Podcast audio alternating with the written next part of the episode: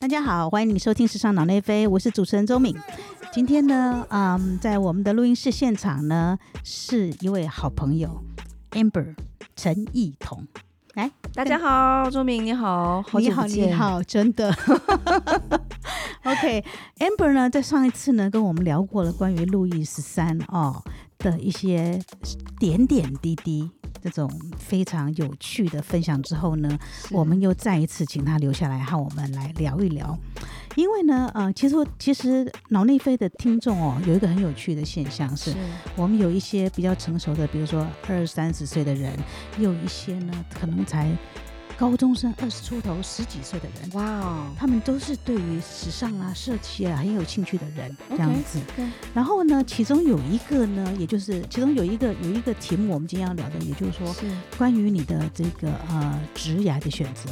很多人会好奇说，你呃，请问一下，你们怎么进入时尚产业啊？是怎么走入这些这个领域这样子？那 Amber 呢，很特殊的是呢，当年呢，我们其实是在一个是在时尚杂志里面同事来着，对吧？可是后来，他呢辗转的经过了精品业，是，然后现在到了这一个路易十三，这个也是精品业，也是精品业，就九届的精品业这样。所以今天呢，我们来聊一聊，就说，哎，amber 先跟我们分享一下，对。这个，嗯，你这个精品业啊，呀。精品业是是怎么回事的一个工作？你在精品业是担任什么样的职务？OK，其实嗯，我们在认识之前，我其实就是在在精品服装了。那其实我本身学的也是 fashion marketing。那刚开始呢，我对于这个行销啦、呃公关啦是特别有兴趣的，所以我才会决定我走我的本行本业。那这个其实大家都。大家真的不要被这个精品业的所谓的这个光鲜亮丽的光环所迷惑，因为呢，在这个光环底下，其实有很多要卷起袖子做事情的啊。我都还记得，你知道吗？我们都还记得，我们小时候呢，因为做服装嘛，哦，你其实什么都要做的。你要做橱窗，你要写新闻稿，OK？你有时候要帮设计师跑跑腿，嗯，哦，去去这个，有时候还要当 model 之类的，对，OK？所以你各式各样都要经历的，但是在这所有的过程里面都是学习。我一直非常感谢我一路的过程。嗯，那当然，当时的这个当时的呃学习环境，或者是这个时尚产业还不是那么成熟的时候，其实很多都是从零开始，我们就是从头开始学，有点像学徒的感觉。嗯。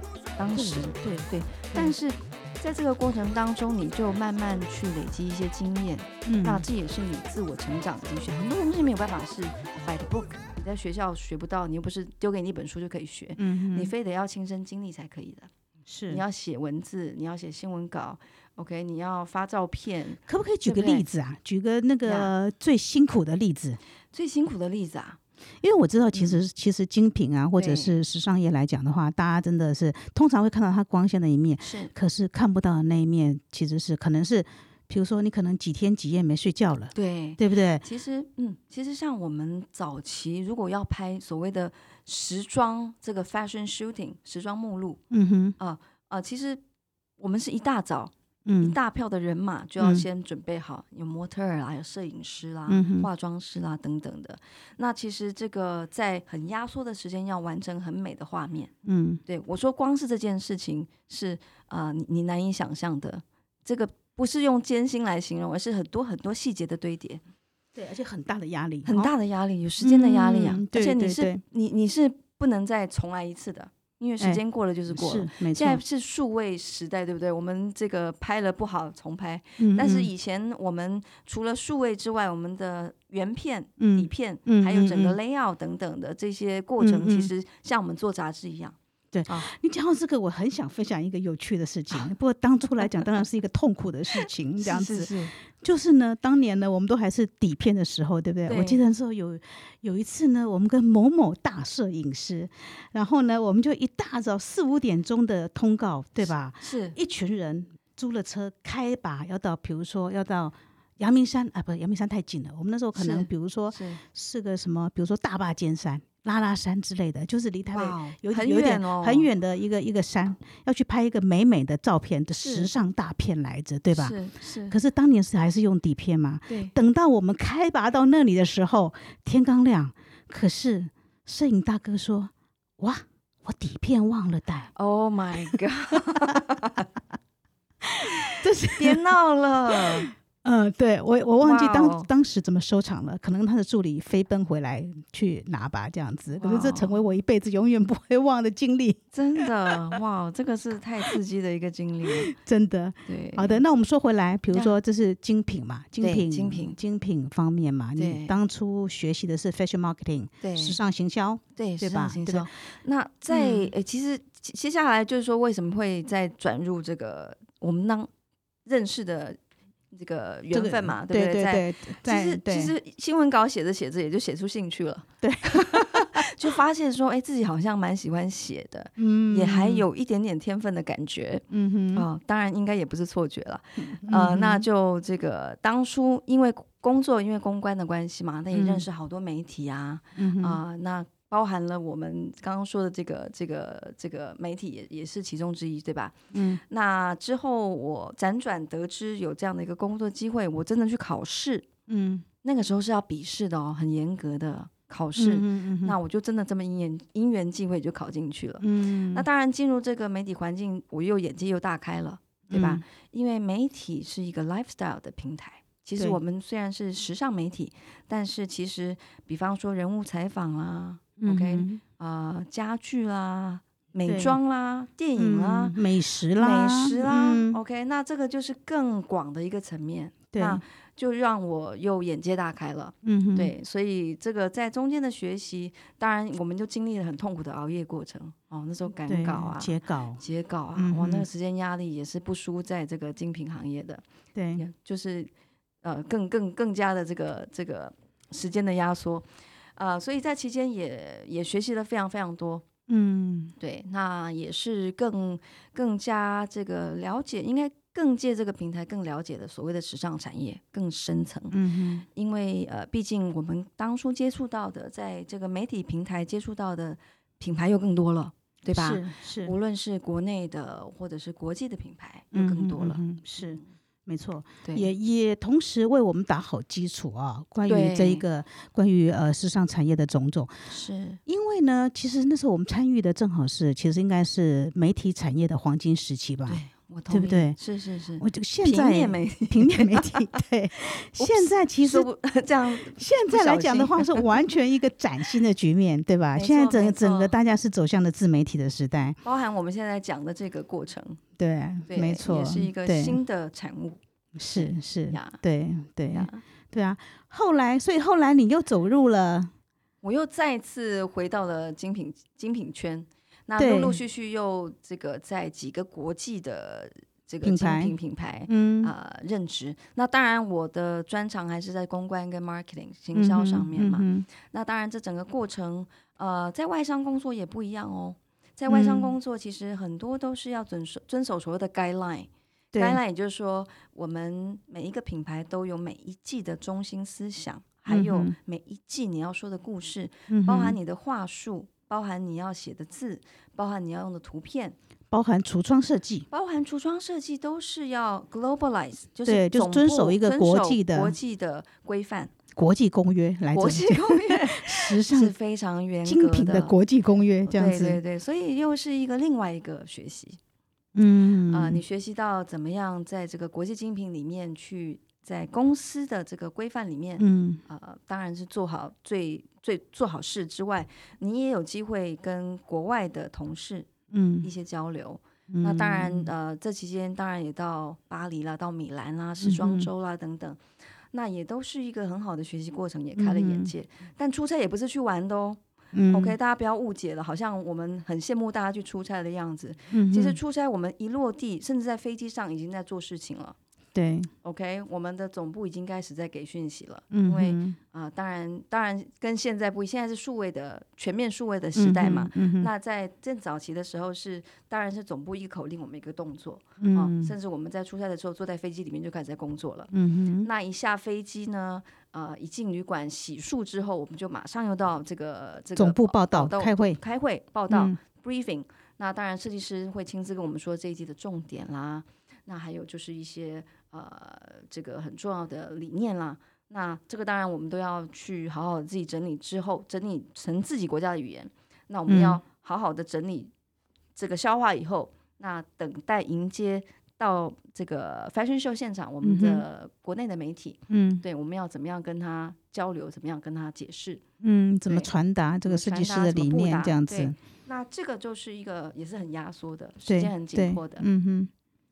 所以这又是另外一个不同的学习的阶段，嗯哼嗯哼，那这也绝对不是光鲜亮丽的，对，一个这是一个非常非常高压的产出，对。可是，在这么多年，在这种精品时尚精品产业哦，不管是国际品牌或者是本地的里头啊，是，尤其在这个国际品牌里面，这种高压的环境底下，你觉得你学到了什么？我学到了怎么样跟这个国外的同事。嗯，还有怎么样向上管理？我这样讲是很直接，我希望我老板啊，他也听不懂啊。哎哎，向上哎，对对对，我我觉得向上管理非常重要，真的。坦白说，对我觉得，因为我的个性，我不会向上管理。对，那其实像呃，如果在这个，其实我我们在外商的话，比方说我的同事，呃，香港啦、新加坡啦，甚至是法国人啦。呃，意大利人都有，那怎么样去在这么多国家、这么多个性啊、这么多不一样的想法当中，嗯，要怎么样整会出一个统一的沟通的语言？嗯哼，还有就是要怎么样去说服，有时候要说服他，我们要替自己的这个地方争取一些权益的时候，我们要用我们的方法去说服他们。对，那这个都是学习的过程。对对，那我觉得这也是很有趣的地方。当然，again，这不是光鲜亮丽，因为这都是很艰辛的过程。我们为了要光鲜亮丽的这个效果跟呈现，我们必须要去走过那一段。嗯哼嗯你不能说披荆斩棘啦，没有那么悲惨，就是这个这个这个比较真的是卷起袖子做事情啊，我只能这样子来形容。嗯嗯嗯怎么向上管理，对不对？对，怎么向上管理？你要怎么样去？你觉得向上管理最重要的是什么？呃，我觉得要诚实，但是包装过的表述你自己，就是说你为了要表达出你的想法，你要先诚实而包装过的表述你自己。对的，嗯，为了达到为了达到你的需求跟目的，目的，对的。呃，比方说你可能知道怎么样的说法可以说服老板，老板，那当然这是在。完全不能违规啊，不能违反公司的这个这个章程或者是各方面的流程。对，而且要在诚实的条件下。Exactly，对，就是表完全要诚实，百分之一百。嗯，对，所以这个是一个很重要的前提。嗯哼嗯哼嗯哼，对的，嗯呀，是好。那接下来呢？接下来就是我们自从上次几年前在街上巧遇之后，对吧？真的，我才知道说，哎，你离开。时尚品牌的精品业，然后来到了这个路易十三。对对对，哎，这个转折那时候让我有点讶异耶。我其实自己也蛮讶异的，但今年已经第六年了，存活下来了，那也很不简单哦。真的，真的，真的啊！其实是这样的，其实我在加入路易十三之前，我完全不知道什么是路易十三。嗯哼，那当然也就因缘际会，就去呃跟这个路易十三的高层也有一些交流。那才知道他们要找的人不是这个酒酒业出身的人，他们觉得路易十三需要 reposition，嗯哼，就是重新定位，定位，嗯哼。那怎么样重新定位呢？当然，我刚刚我我们刚刚有分享嘛，路易十三是我们整个集团里面最顶尖的一个品牌，嗯哼。那我们希望它的操作是用精品的方式来操作，而不是用一般。酒类卖酒啊，这样子啊，所以呢，呃，我听了之后，我觉得耳目一新，嗯，对，那我也觉得也借此可能借这个机会整合我过去人生的一些经验脉啦，经验也好，我觉得是一个整合的过程，嗯哼，对我觉得所有的这个转换跑道都是可以把把它当做成一个人生。整合这个资源之后，你怎么样去再去发挥应用的一个一个一个过程？嗯哼，那我觉得在在这边就是，所以我在这边的话，我不会，我比较不会用一般所谓的酒的方式去介绍路易十三。嗯哼，我认为路易十三是一个 lifestyle，是一个法式的生活态度。嗯哼，法式的生活态度就可以讲很广了。我们从食衣住行，或者是我们在品饮的。品酒的这个这个仪式感，嗯哼，所以这个是呃，无论在我在做媒体的包装上、媒体的沟通上，我传达的讯息都是希望在这个精神主轴，就是我们是法式生法式生活的传递者，嗯哼的这个角度。来这个分享路易十三，而不是它只是一般的酒而已。对，那我觉得这个也是一个很有趣，我把它当做一个很好的介质。对，就是说，呃，你什么时候需要酒？嗯，你在赏表的时候需要需要好酒来加分；你在欣赏高级珠宝的时候，你需要好酒来加分；你在穿上华服的时候，你需要好酒来加分。嗯哼，在家里跟你最爱的人，呃，这个相处的时候，嗯，它是一个很好的这个。好的戒指，戒指，嗯，生活中是加分一点点的，就加分，对一些小惊喜啊，我认为就是真的是化学作用，这样子，一个很好的 chemistry，嗯哼嗯哼嗯嗯，对，对你可不可以再解释一下，就是说，嗯，你怎么样？当然，路易十三他本身就是一个很。顶级哦，顶级的一个饮品，我们这样讲好了，讲美酒对。可是你怎么把它精品化？这个就说你，就说对你的来讲，你在整合自己的工作经历的时候，对不对？你怎么样去重新看待这个事情呢？啊，我基本基本上我们现在的通路，酒的通路基本上都是在这个呃经销商啦，或者是一般的烟酒。专卖店啦等等，但是我觉得对于这么高端的酒品来讲，嗯啊，我觉得我们最重要的是做 CRM，就是我直接怎么样跟客户做一个交流，客户对的，所以啊，我们通常就是锁定一些啊高端的这个品牌也好，或者是客户也好，客群就是先锁定客群，对的对的对的。那我觉得就是一个很精准的 TA。那呃，当然我们知道他们所喜爱的生活形态，嗯哼，啊，那他们喜欢的这个食衣住行，嗯，那这个都是一个很好的切入点。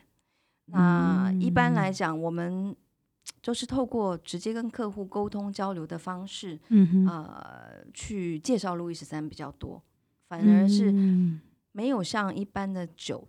就直接放在这个通路、通路或者是销售点上面，直接跟客户沟通。对对对，那我觉得这样子的一个直接跟客户的交流，还有介绍，啊，不但让客人更深入的理解这个品牌，嗯，我们也可以，呃，我觉得这是一个信任感，嗯，还有这个 loyalty，嗯哼，那个忠诚度、忠诚度、忠诚度，对，那这个是我觉得我们比较不一样的做法。那当然，在媒体操作上，我们也希望。呃，很强调所谓的家族传承，嗯，还有这个品牌价值，嗯嗯嗯，而不是单单的一个酒，所以这个是我们在操作上很不一样的，就像是一个皇冠，嗯哼，啊，我们说一个高级珠宝，一个皇冠，嗯哼，你怎么样去定位它？那它也是一个传承之宝、传家之宝，我是这样来看待路易十三的。嗯嗯嗯嗯，对你刚才讲到一个一个关键字啊，对，就是关于所谓的法式生活，对，品味这样子，是是，对呀，我们要不要说说，对不对？从服装到珠宝到美酒，是，你觉得为什么法式生活品味这么让人着迷吗？对呀，为什么呢？我觉得，我觉得法式的生活。Lifestyle 是很不经意的奢华，就是它好像若有似无的在表达一种奢华感，但是它不让你觉得有压力啊，它是优雅的，对，它不是土豪式的，对对？对，它是优雅的，嗯，就是它很不着痕迹，不着痕迹的，嗯，对，我觉得这就是我们希望可以做到的，也希望可以跟客户分享的。可以跟媒体分享的，嗯啊，那当然这个就是需要体验喽，所以我们有很多的，比方说 tasting event，我们就邀请客人或者是邀请媒体，嗯，我们怎么样去做最啊最正确，不能说正确了，最好的方式来品饮路易十三，那这个就是一个分享的过程，那这个也是一个法式生活形态的。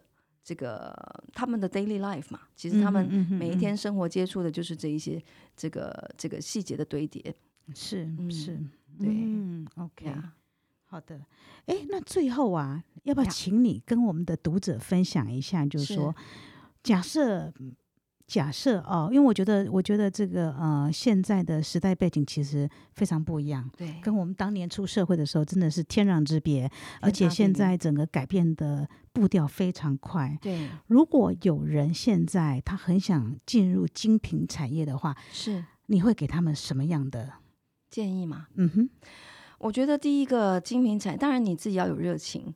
嗯，OK，那第二个，我认为语言语言条件很重要。嗯哼，对，因为就外语条件，外语条件啊，英文是最基本最基本。嗯哼，那第三个，我觉得不要有太多的 fantasy。嗯哼，啊，精品它就是一个一个精品业，它就是一个工作。那你要在这个行业里面，你还是要卷起袖子。我再三强调，卷起袖子做事情。啊，其实就是说。嗯，很多的工作是靠你自己身体力行，还有你自己做的过程里面去学习、去累积的。嗯，精品行业也一样。嗯，所以呃，我觉得如果你真的很喜欢，比方说某个品牌或者是某一个产品，你很喜欢珠宝，好了。嗯。呃，当然你还是可以保，你当然一定要保有这个热情。但是，嗯，我觉得最基本的原条件还有专业。专业的这个这个知识，嗯，各方面自己要去呃加强，要去补充。我觉得这个是要很自发性的学习。还有就是人生要保持弹性。嗯，这个弹性是所谓的加班要有弹性吗？哎呀，还是什么？加班当然一定要有弹性哦。哦，我们我我觉得我觉得当然我们不要倚老卖老，我们还很年轻。我的意思是说，呃，不要把自己的路锁死了。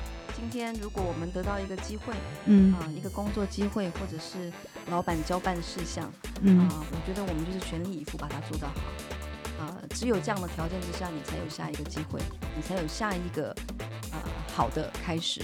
但是也不能老板交代下来的工作你都说好啊，那是不是要做死自己呢？那我刚刚说回到我们刚刚说的向上管理哦，这 也是一个学习的过程。所以这时候，如果当你要跟老板说 no 的时候，你就要学会向上管理。对的，是吧？怎么样诚实？诚实，但是但是怎么样？但是又有技巧的，又有技巧的，来又可以同时解决 老板的问题。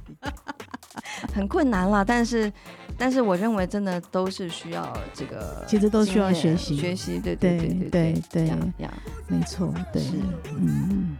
我觉得对啊，尤尤其我我觉得现在大家对于新的要进入职场的人来讲的话，我觉得当年我们可能还比较偏向于，比如说做事为主，对对不对？对，你好好做事，是，所以你所以呃，我们那时候当我们那时候当然有机会做的时候，都会说好啊，我试试看，对不对？是。可是现在好像更多的时候是强调，就是说你其实要知道自己底线在哪里，对，你不要过于勉强自己，所以这时候很重要的就是你如何向上管理。这个时候就要出现了，没错，对吧？现在做人更重要，对，做人还有就是我我不只是向上管理了，我觉得，呃，如果刚进入职场的话，我觉得还是不要太做自己，不要太做自己。我认为，我认为，呃，要怎么样学习跟不一样的个性的人相处，有时候要收起自己的个性。